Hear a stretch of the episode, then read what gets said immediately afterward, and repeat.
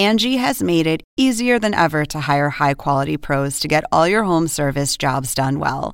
Just bring them your project online or with the Angie app, answer a few questions, and Angie will connect you with local pros who match your specific needs. Or book a service instantly at an upfront price. So join the millions of homeowners who use Angie to care for their homes and get your next home service job done well. Download the free Angie mobile app today or visit Angie.com. That's A N G I.com.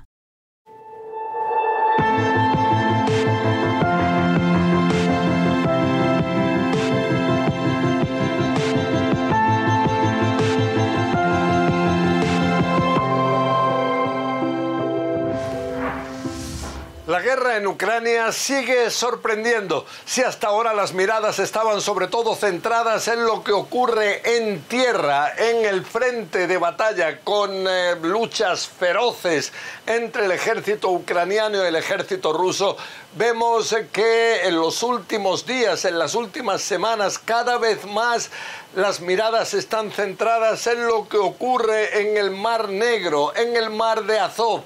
Y es que tenemos un componente nuevo que está cambiando de alguna forma las reglas del juego, está significando una amenaza patente a la potente armada rusa, que son estos drones navales, que aquí los vemos en acción consiguen naves eh, pequeñas, no ser detectadas muchas veces eh, por las fuerzas navales rusas y llegar a sus objetivos. Por ejemplo, este petrolero químico ruso algo que hizo temer de que se llegara a un desastre ecológico.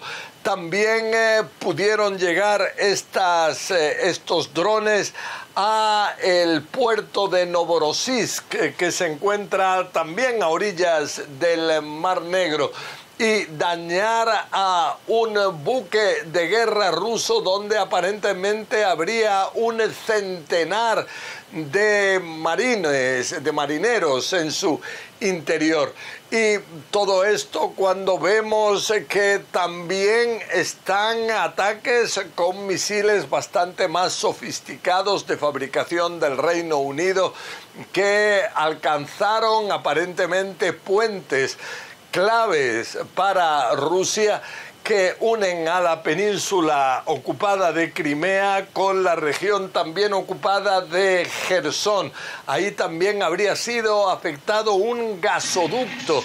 Todo esto lleva a que el número dos del Consejo de Seguridad ruso, el expresidente Dmitry Medvedev, culpe a Ucrania de arriesgarse a llevar a verdaderos desastres ecológicos y entonces amenaza con represalias que también pueden llevar a este tipo de desastre.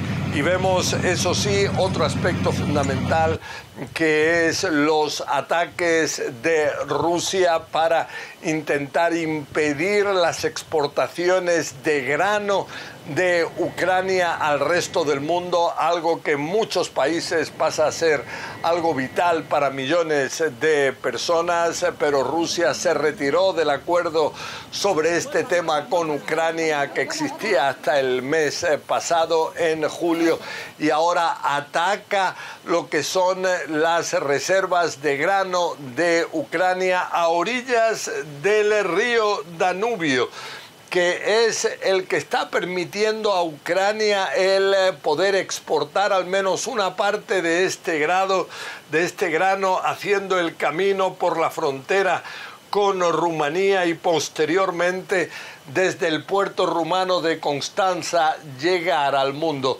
Algo que es significativo, pero que ahora también Rusia intenta impedir. José Levi, CNN, Jerusalén.